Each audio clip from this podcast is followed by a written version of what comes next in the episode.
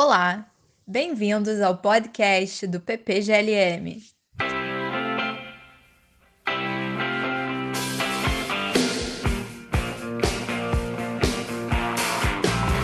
Damos início a mais um episódio do nosso podcast.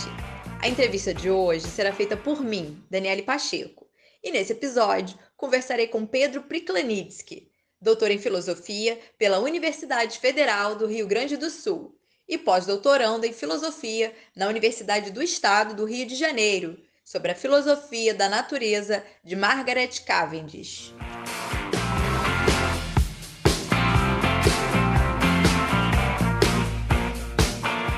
Primeiramente, Pedro, obrigada. Ficamos muito felizes por aceitar o nosso convite.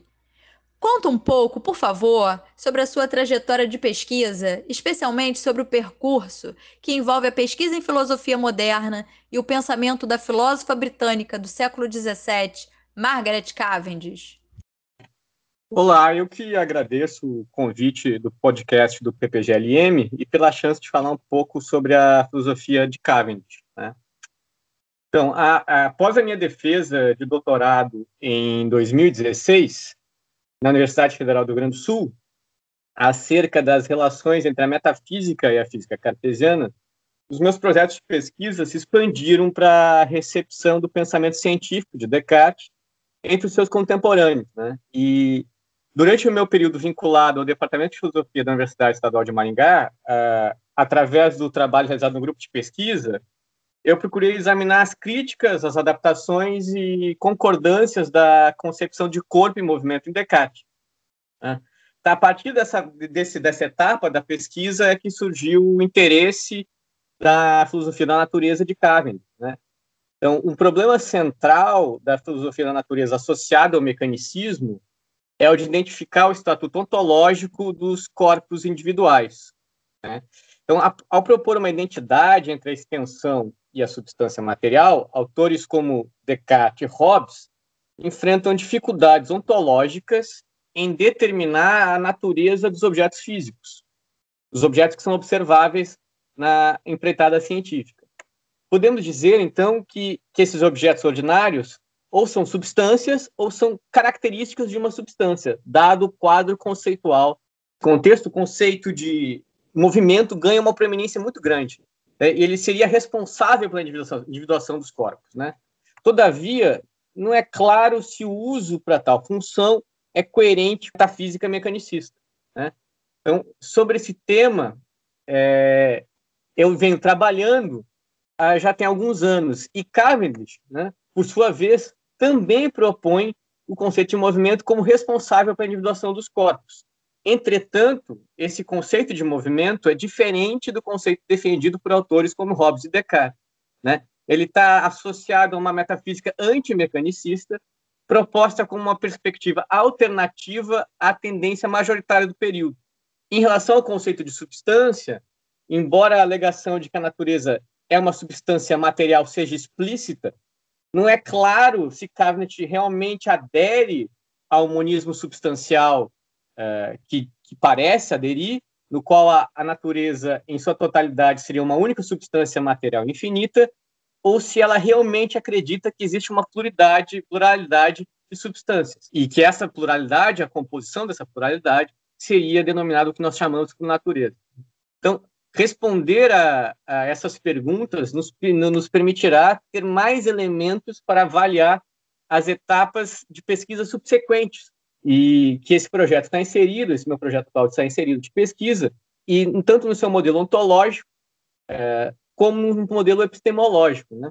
E uma das alternativas a ser pensada é que essa trajetória de Cavendish ao criticar o mecanicismo parece aproximá-la da metafísica de Spinoza, ainda que os dois tenham sido contemporâneos e não tenham lido a, o pensamento um do outro, não tenham tido acesso ao pensamento um do outro. Esse, essa perspectiva de Cavendish parece muito peculiar no contexto da filosofia do século XVII, dando uma resposta e uma crítica muito importante para a gente entender alguns caminhos possíveis de leitura e reconstrução desse período. Né? Então, uh, Cavendish redefine os conceitos de substância e movimento, propondo uma concepção original e peculiar da matéria, né? Uh, cujas características gerais uh, podem ser delineadas né, de uma maneira uh, de uma maneira chamada de uma, de uma maneira que a gente chama de materialismo vitalista. Uma conjectura desse materialismo vitalista defendido por Cavendish é que ele assume uma característica de um antiatomismo é, defendido a partir do texto de 1655, Philosophical and Physical Opinion. Né? A minha pesquisa, portanto, consiste nessa investigação dos fundamentos metafísicos da filosofia natural de Cavendish através dos conceitos de substância material e de movimento como sua principal propriedade.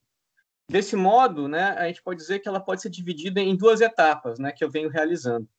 A primeira é dedicada a esse, essa reconstrução do conceito de substância no quadro conceitual do século XVII, e depois ver como o conceito de movimento, relacionado com esse conceito de substância, pretende apresentar um modelo de ciência física, um modelo de ciência de filosofia da natureza. Pedro, gostaria de falar agora sobre a concepção de natureza proposta pela Cavendish, suas características e peculiaridades, na medida em que a natureza é uma matéria viva e infinita, ao mesmo tempo em que é mutável e heterogênea. Qual é o conceito de natureza para Cavendish? A Margaret Cavendish, né, que viveu entre 1623 e 1673, foi uma autora prolífica que, ao longo de uma vida relativamente curta, publicou uma obra de 12 volumes. Né? Essa obra inclui textos de poesia, de teatro, de ficção e ensaios e tratados filosóficos. Né? Na sua obra, encontramos marcas de um autodidatismo e que, apesar de não ter podido receber uma educação acadêmica formal, teve a oportunidade de estar em contato com diversos intelectuais relevantes da sua época.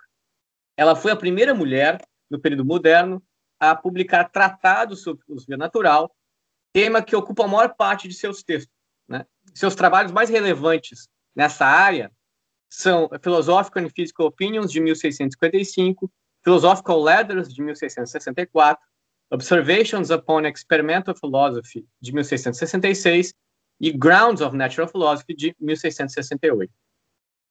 Mas, além disso, em outra obra, outras obras, como Poems and Fancies, de 1653, e Philosophical Fancies, do mesmo ano, é, Cavendish aborda temas de filosofia natural de uma forma indireta e mais abrangente. Né? É, talvez a obra dela mais famosa, no contexto extra-filosófico, né, para o português, é, que saiu recentemente, ela também é considerado o primeiro texto de ficção científica. Né?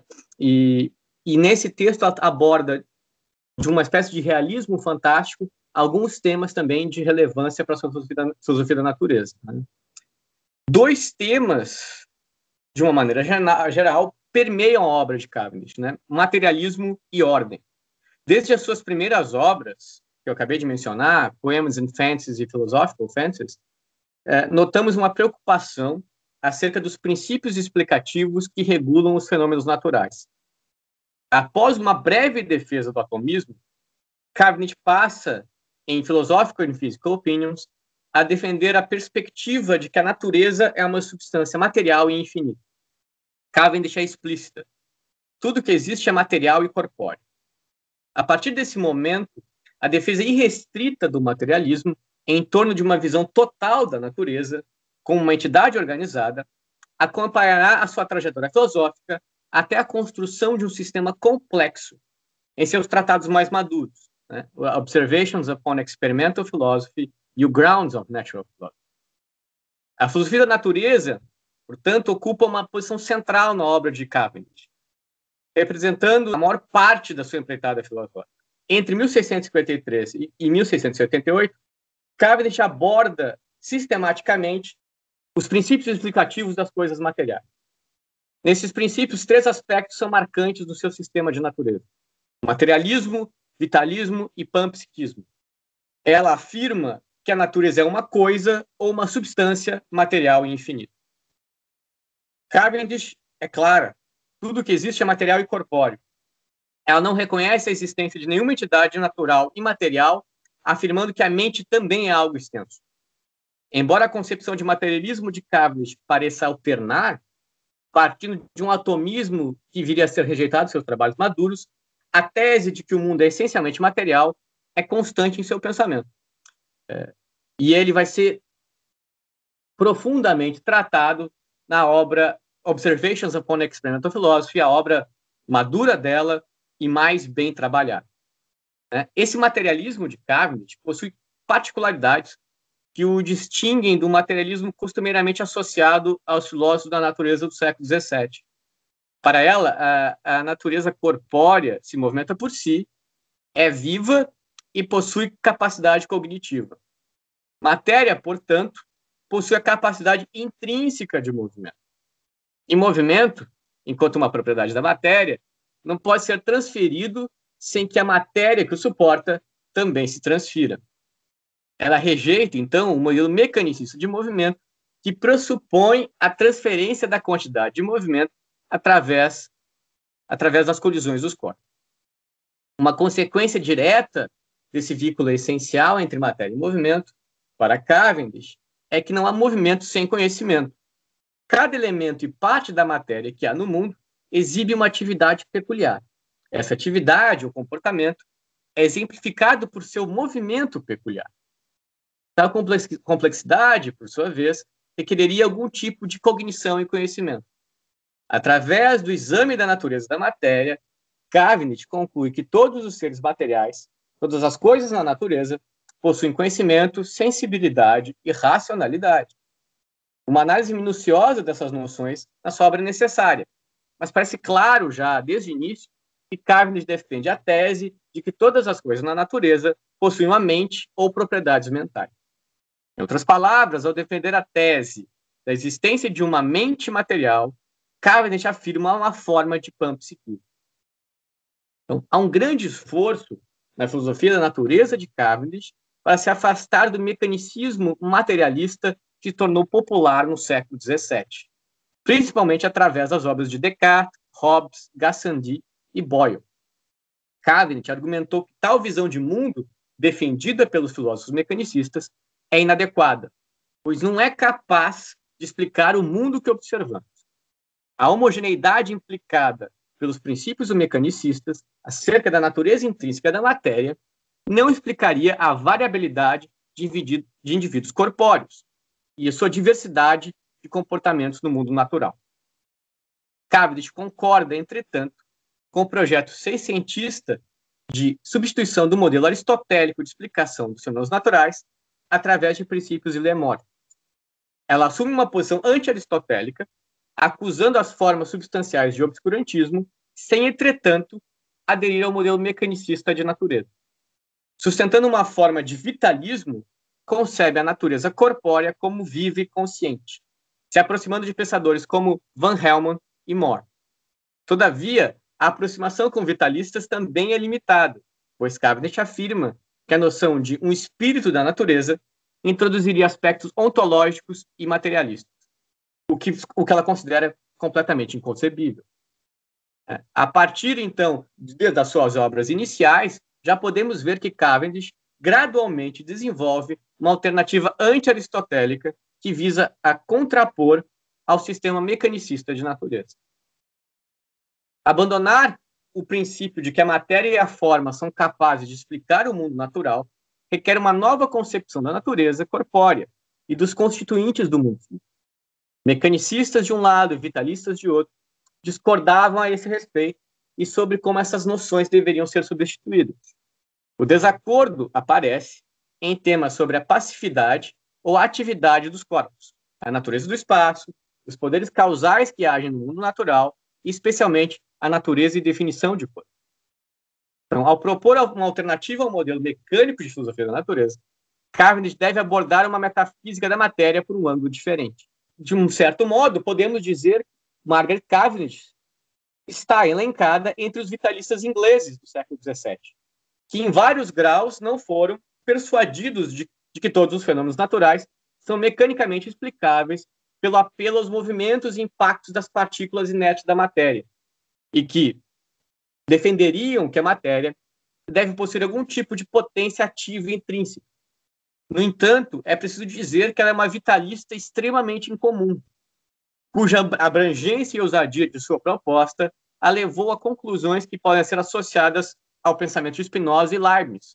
O primeiro sendo seu imediato contemporâneo e Leibniz uh, posterior.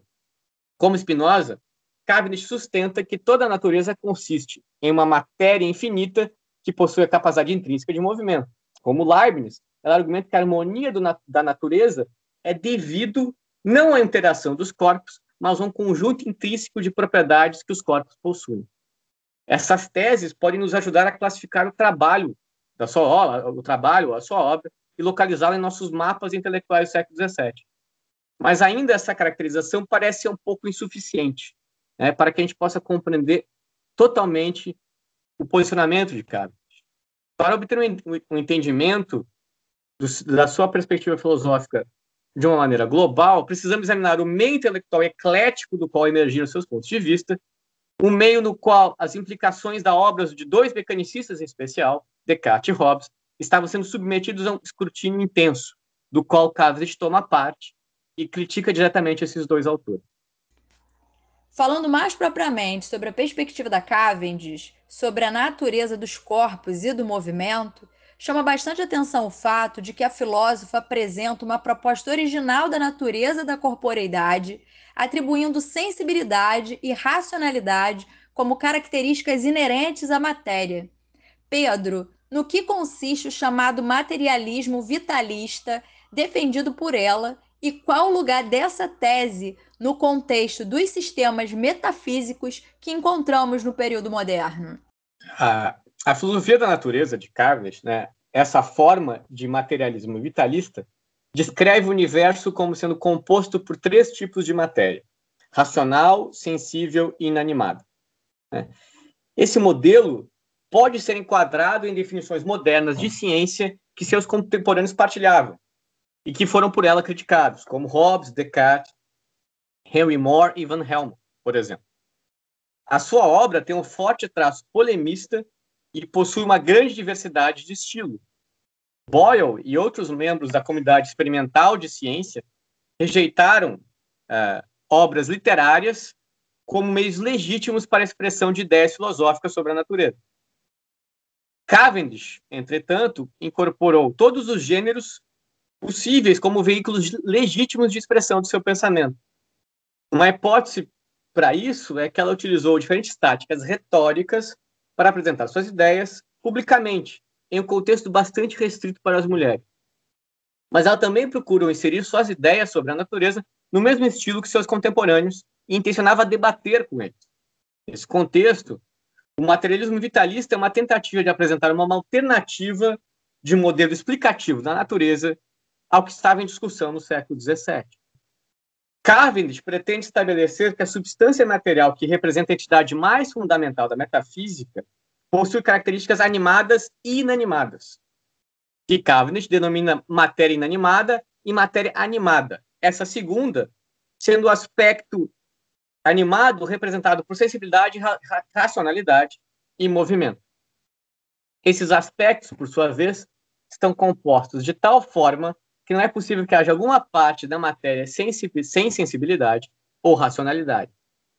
Essa doutrina, que ficou conhecida como mistura completa, ou no termo utilizado em inglês, complete blending, afirma que o vínculo entre os aspectos animados e inanimados da matéria não são uma simples e arbitrária combinação de suas características. Matéria inanimada é o aspecto menos ágil e puro da matéria, servindo como limite da atividade dos outros aspectos da matéria. Ambas as formas de matéria animada, a sensível e a racional, são responsáveis por todo o movimento e, portanto, por toda mudança que um ser pode sofrer. Mas a matéria racional animada, sendo o aspecto mais ágil e puro, opera como princípio organizador das ações da matéria.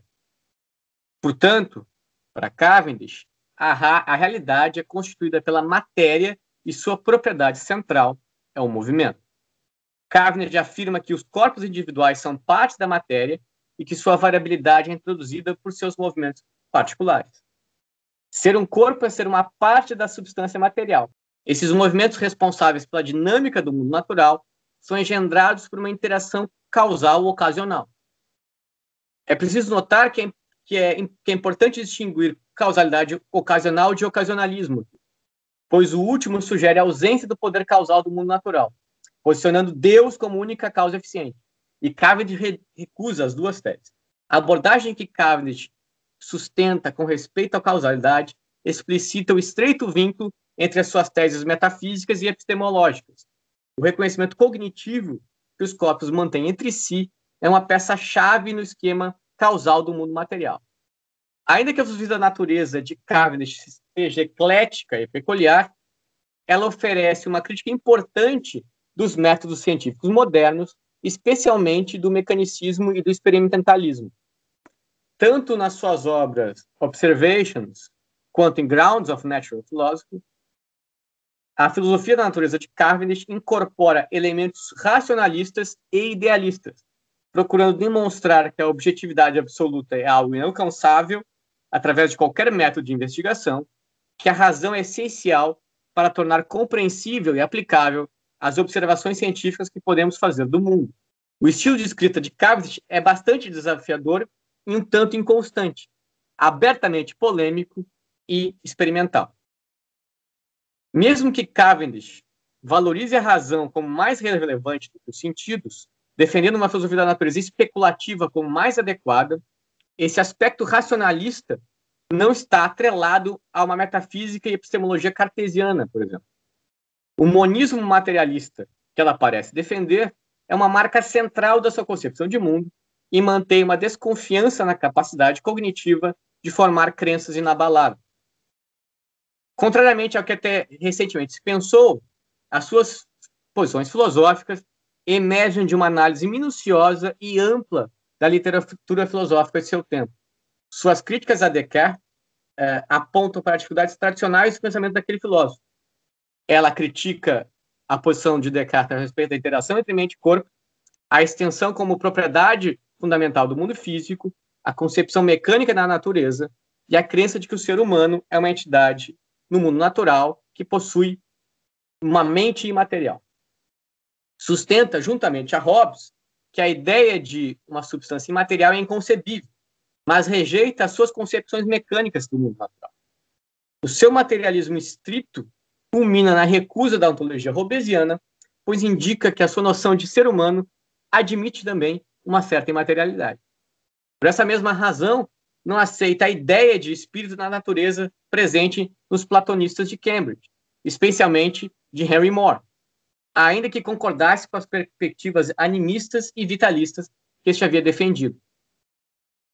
Desse modo, o materialismo idiosincrático de Cavendish incorpora elementos do racionalismo e do vitalismo moderno. Seus textos trazem as marcas do seu autodidatismo, da sua confiança intelectual, de uma imaginação poderosa e de uma determinação por consistência. Essas características, por sua vez, tornam desafiadora a tarefa de compreender em detalhe o processo argumentativo de suas teses e como elas se inserem no diverso e exótico cenário das explicações da natureza no contexto da revolução científica. Sabemos que a Cavendish desenvolve uma filosofia da natureza antimecanicista, Pedro, fala para a gente, por favor, um pouco mais sobre o modo como são mobilizados os conceitos de matéria e ordem para pensar um sistema filosófico peculiar como o dela. Bom, um tema frequente na obra de Cavendish é o seu foco em ordem. Cavendish prega os temas da regularidade e irregularidade, da paz e da guerra, da harmonia ou do caos, em muitas de suas obras. Então, é importante examinar mais de perto como ela faz isso eu acredito que ao focar nesses conceitos, teremos uma abordagem frutífera das múltiplas facetas do seu pensamento filosófico. A filosofia da natureza, o seu pensamento político e as suas visões sobre gênero, as relações entre seres humanos e o mundo natural, até sua abordagem da medicina, dependem do conceito de ordem. Tomar a obra de Cavendish como uma expressão de uma crença fundamental na importância da ordem mostra que essas facetas do seu pensamento estão conectadas de uma maneira muito mais profunda do que poderíamos imaginar em uma primeira leitura. Ela revelaria uma unidade básica que permeia o seu pensamento e constituiria uma ideia de sistema.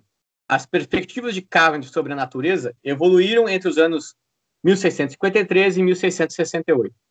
Em sua primeira incursão em Poems and Fancies, Cavendish se engajou com uma retomada do atomismo grego que estava ocorrendo em meados do século XVII. Ela apresenta sua própria versão do atomismo, em verso, mas isso é logo substituído pela sua teoria da matéria como um agregado contínuo de três níveis ou aspectos de uma matéria intrinsecamente móvel e perceptiva. Em suas obras posteriores, ela refinou essa teoria. Enquanto o modelo de três aspectos ou níveis de matérias permaneceu, as versões mais maduras de sua teoria passaram a abordar a natureza da causalidade, explicitamente rejeitando o mecanicismo e desenvolvendo uma versão peculiar da causalidade ocasional. Essas diversas alterações e desenvolvimentos foram sempre acompanhadas por um foco persistente em questões de ordem e regularidade no mundo natural. O mundo é fundamentalmente desordenado e caótico, como pode parecer, ou a natureza é essencialmente ordenada e harmônica? Essa é uma pergunta central. Outra, se ela for ordenada, qual é a origem de sua estabilidade? Porque em algumas circunstâncias, a natureza não é ordenada. E qual é o papel que os seres humanos teriam nesse cenário? Eles se esforçam naturalmente para a manutenção da ordem?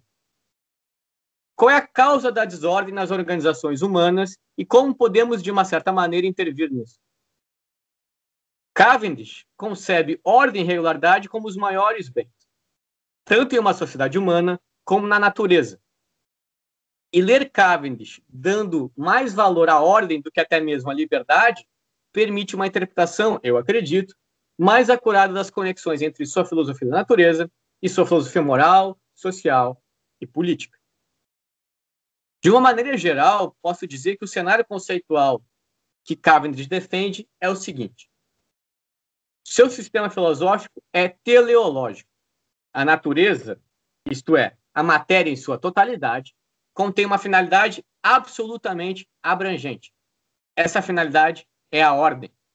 Ordem é alcançada quando as partes da matéria se comportam de uma maneira específica, seguindo as prescrições da natureza em sua totalidade.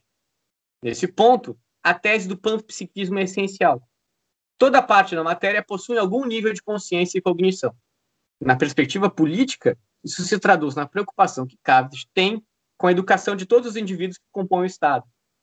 Ainda que as partes da natureza possuam uma liberdade relativa para não seguir tais prescrições, elas normalmente as seguem. Isto é, a liberdade das partes da natureza não compromete, na maioria das vezes, a ordem da natureza. Assim, mesmo que Cavendish não pense que a natureza seja governada por leis deterministas, como os muitos pensadores defensores do mecanicismo propuseram, ela defende que os fenômenos naturais tendem a ocorrer de forma regular, sendo possível desenvolver teorias preditivas, o que valeria também para sua visão da política. Segundo ela, é possível determinar a melhor forma de governo pelas circunstâncias sociais dispostas e prever quando conflitos e revoluções podem ocorrer. O fato da liberdade, é claro, significa que as partes da natureza não precisam agir como esperado. Entretanto, Cavendish pensa que há formas para garantir ordem na totalidade da natureza, no corpo humano, nas relações entre seres humanos, entre animais não humanos e também na sociedade. Todas essas entidades possuem papéis apropriados nas interações entre si e, quando elas agem apropriadamente, a ordem e paz. Na sua pesquisa de doutorado, você tratou das relações entre metafísica e física para René Descartes. Ambos, Cavendish e Descartes, apresentam concepções sobre a filosofia da natureza. Quais você destacaria serem os eventuais pontos de concordância, mas também de discordância entre as suas concepções de natureza especialmente no que concerne as noções de corpo, espaço e movimento. Nos princípios da filosofia, por exemplo, Descartes afirma que cada substância tem um atributo ou propriedade principal que constitui sua natureza e essência, e ao qual todas as suas outras propriedades estão relacionadas. Descartes identifica a extensão como principal atributo da substância material e descreve o tamanho, a figura, a posição e o movimento local como modos ou modificações desse atributo principal. Esses modos devem ser entendidos por meio do atributo principal. Isso significa que devemos conceber os modos como determinações desse atributo.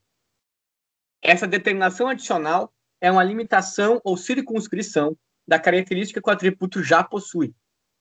Isso significa que é possível conceber um atributo sem, conce sem o conceber como um modo peculiar. Mas não podemos conceber um modo sem conceber o, o atributo que ele de determina.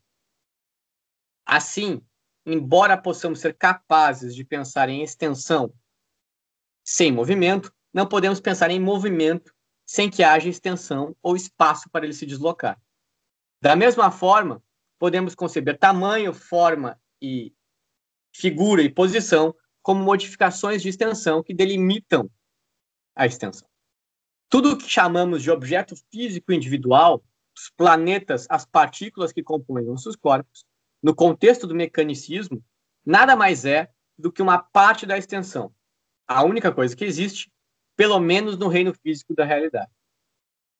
Todo o universo físico é concebido como um único objeto que pode ser considerado em partes, mas essas partes têm seu ser de forma derivada. Esse universo é uniforme, homogêneo e cheio de movimento. Os corpos individuais contam como coisas materiais genuínas e, nessa, nessa como cosmovisão, são apenas partes da extensão em si essa concepção da natureza corporal, como nos dirão os filósofos naturais do mecanicismo, tem como consequência a recusa do atomismo e do vácuo. Assim, o mundo material é composto de matéria infinitamente divisível que existe em um pleno. A unidade ontológica dessas partes constitui um longo debate entre os pesquisadores da filosofia moderna. Mas quando examinamos o seu trabalho em física, por exemplo, trabalho em física da física cartesiana, notaremos que a interação causal de corpos particulares é considerada responsável pela geração do movimento e também dos fenômenos naturais.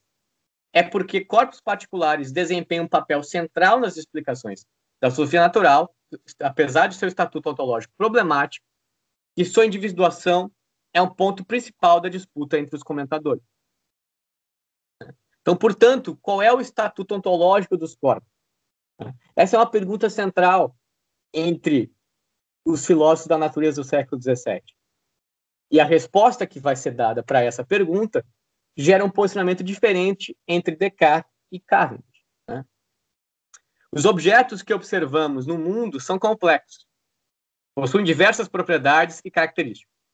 Podemos abordá-los de uma variedade de aspectos, Geralmente assumimos que os objetos que observamos são indivíduos e que, apesar de sua complexidade, eles formam uma unidade. Ou seja, cada objeto é uma coisa, pois suas propriedades são atribuídas à mesma entidade.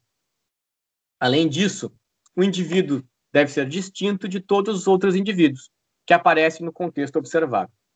Um caderno em um quarto é diferente de uma mesa, inclusive da mesa que está sob o caderno. E também ele, o caderno e a mesa são diferentes da poeira que acabou de ser limpada de cima da mesa. Esses indivíduos também parecem persistir ao longo do tempo. Né? Os corpos parecem persistir ao longo. Sua existência, portanto, tem alguma duração. Eles continuam a existir como os mesmos indivíduos, mesmo quando mudam em muitos aspectos. O objetivo de qualquer metafísica é apresentar uma maneira de descrever os objetos e como eles se inserem no quadro geral da realidade.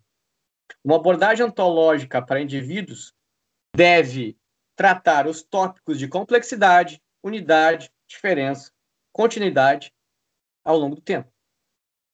Uma tarefa associada a essa deve ser abordada diz respeito que, a como conhecimento desses objetos pode ser obtido. A primeira tarefa pretende determinar o que há nos objetos e o que os torna indivíduos, isto é, o que individualiza os objetos. A segunda, a tarefa epistemológica, examina a nossa cognição de objetos e busca características que nos permitam discerni-los como indivíduos, distinguindo-os de outras coisas. Assim, a realidade para Cavendish é composta de matéria e sua propriedade central ao movimento. Então, mas então o que seriam os corpos para Cavendish? O que seriam esses corpos individuais para Cavendish? Né? Como introduzimos a variabilidade neste mundo a partir de uma única substância que é inteira e infinita? Cavendish indica em várias passagens que os corpos individuais são partes da matéria e sua variabilidade é introduzida pelos diferentes movimentos que essas partes possuem. Ser corpo é fazer parte da substância material. O princípio utilizado para a divisão das partes é o movimento que a substância material possui. Nesse sentido, tal substância teria movimentos que permitiriam a identificação de unidades individuais em suas partes. Para corpos, o movimento é um recurso essencial. A identidade de um corpo, ou parte da matéria, é determinada por seu movimento. Portanto, transferi-la mudaria sua identidade. Um corpo não pode fornecer movimento sem deixar de ser o que é. Ela afirma que só existe um tipo de substância no mundo. Assim, todas as criaturas individuais dependem da natureza dessa substância e são compostas por ela. Ao rejeitar esse modelo mecanicista de movimento e mudança, Cavendish assume que o movimento é um modo intransferível e necessariamente inerente à substância material, com uma capacidade intrínseca. Como uma consequência dessa sua posição metafísica, ela rejeita a possibilidade de um vácuo, uma vez que, como o mundo é constituído por uma única substância material, assumir a existência de um vazio seria incompreensível. Esse plenismo está associado a um antiatomismo explícito, e isso fica muito claro em obras como Philosophical and Physical Opinions e Observations upon Experimental Philosophy, onde a substância material é entendida como infinitamente divisível.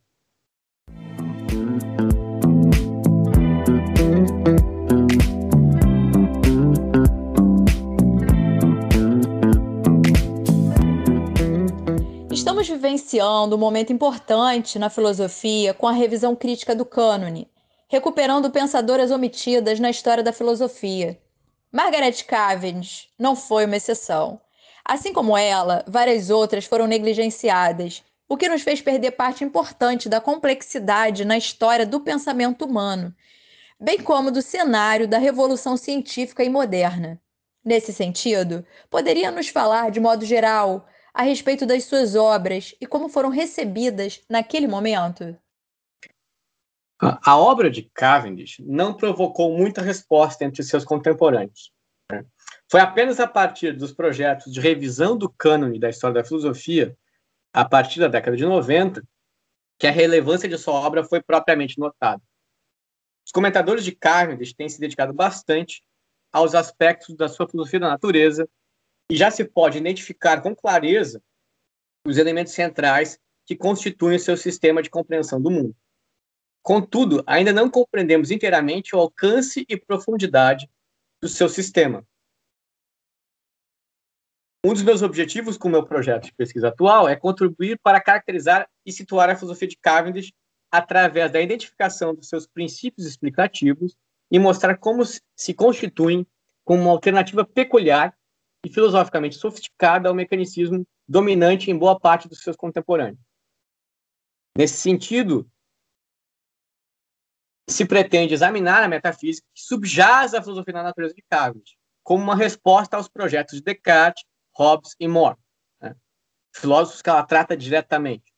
Com isso, creio que seja possível construir uma compreensão mais clara de suas teses e argumentos, reinserindo Cavendish no cânone da história da filosofia moderna como uma autora completamente engajada nas discussões do seu tempo.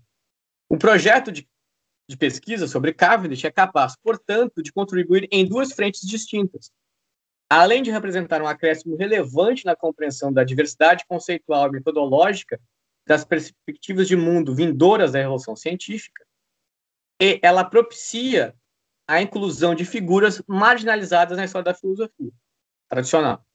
Podemos dizer, com isso, que o projeto visa contribuir com o desenvolvimento de novas narrativas na história da filosofia. Ao incluir a filosofia da natureza desenvolvida por uma pensadora, estamos dando um passo na reconfiguração, enriquecimento e revigoramento do cânone filosófico. Desde ao menos o século XIX, o foco dos historiadores da filosofia moderna tem se dado nas figuras centrais de Descartes, Spinoza, Leibniz, Locke, Berkeley, Hume e Kant, por exemplo. Dois temas conduzem a discussão nessa narrativa, ao menos na vertente metafísica epistemológica. o desenvolvimento de uma concepção propriamente moderna do mundo e a capacidade humana de conhecer tal mundo. Incluir autoras como Margaret Cavendish, Emily du Châtelet, Anne Cohen, Elizabeth da Boêmia, por exemplo, nos permitirá uma compreensão mais abrangente e adequada da própria modernidade, aprofundando nossa história com o estudo de obras que foram influentes em seu tempo e abandonadas ou que apresentam um quadro sofisticado e original desses tempos. A originalidade e profundidade argumentativa e exame minucioso de seus contemporâneos, que encontramos nas obras de Cavendish, justificam o projeto em questão. Por todas essas razões, afirmamos que o seu pensamento deve ser estudado em detalhe e encontramos aqui a oportunidade de contribuir e expandir o trabalho que tem sido feito nos últimos anos. Pedro, podemos perceber atualmente uma nítida busca pela ruptura na misoginia, que ainda afeta o campo da filosofia. Pesquisas como a sua são importantes, porque reintegram ao cânone essas pensadoras, em especial aqui, Margaret Cavendish. Hoje, temos movimentos de universidades, docentes e discentes nas redes sociais, especialmente agora com o isolamento social, que fortaleceram esse resgate e a retomada dos estudos acerca do pensamento dessas grandes filósofas. Que consideração final você nos deixaria sobre essa questão tão importante? O nascimento do interesse por mulheres filósofas é relativamente recente. E a tarefa de restaurar as concepções de pensadoras não está de forma alguma completa. Por muito tempo parecia que as contribuições das mulheres para a filosofia não iam a lugar nenhum e o destino das filósofas era o esquecimento. Mas o trabalho de recuperação empreendido nas últimas duas décadas mudou isso. Como resultado, existe agora um número pequeno, mas crescente, de mulheres cuja filosofia foi de mulheres cuja filosofia foi restaurada. Também conhecemos muito mais mulheres cujas atividades filosóficas são menos documentadas. E o trabalho está em andamento para descobrir mais, para estudar sua filosofia, para compreender seus interesses e prioridades filosóficas, para traçar seus legados. Isso é realmente algo para comemorar. Não é apenas notável que isso tenha acontecido, mas é igualmente notável que agora haja uma forte demanda por conhecimento sobre essas mulheres e sua filosofia hoje. Isso não apenas justifica o trabalho pioneiro que foi realizado, mas oferece uma grande esperança para o futuro. No entanto, este não é o momento para complacência. É fácil pensar que a batalha foi ganha e que podemos sentar e desfrutar dos frutos de todo esse trabalho. Afinal, as obras das filósofas estão sendo publicadas. Livros e artigos estão sendo escritos sobre elas. E as mulheres estão representadas nos currículos de filosofia de muitas universidades. Mas, aos olhos da história, as filósofas até agora recuperadas são apenas algumas de um número muito grande. A história das mulheres filósofas ainda é uma história fragmentada. Começamos, mas ainda há muitas lacunas a preencher. A maioria, embora não todas, das filósofas que foram recuperadas até agora é de origem europeia. E a maioria delas viveu nos séculos 17 e 18. Principalmente Anne Cohen, Margaret Cavendish, Mary Astel, Damaris Machan e Emily de Châtelet, para mencionar algum. Muito do trabalho que foi feito sobre elas foi feito por pesquisadores e pesquisadores do mundo anglófono. Mas há muito a ser descoberto, muito mais a ser descoberto. Portanto, não devemos parar aqui e não devemos parar na Europa. Existe agora potencial para estender este trabalho para além da história da filosofia europeia, para mulheres filósofas em todo o mundo. Na verdade, o processo de estender a recuperação das filósofas, das filósofas mulheres a todos os períodos e entre países já começou. Isso é extremamente importante por muitos motivos. Temos o potencial de estabelecer uma massa crítica de filósofos, trazendo a perspectiva de uma mudança real não apenas no cânone da filosofia Europa, da Europa Ocidental, mas na filosofia em todo o mundo. Mas ainda existem muitos desafios e muitos obstáculos a serem vencidos. No entanto, esses desafios podem ser vistos como uma oportunidade para desenvolver uma história da filosofia mais rica.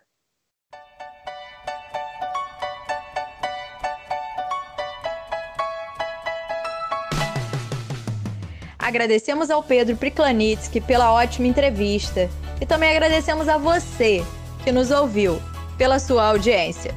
Pedimos que compartilhe esse episódio com os amigos e continue acompanhando os próximos episódios do podcast do PPGLM.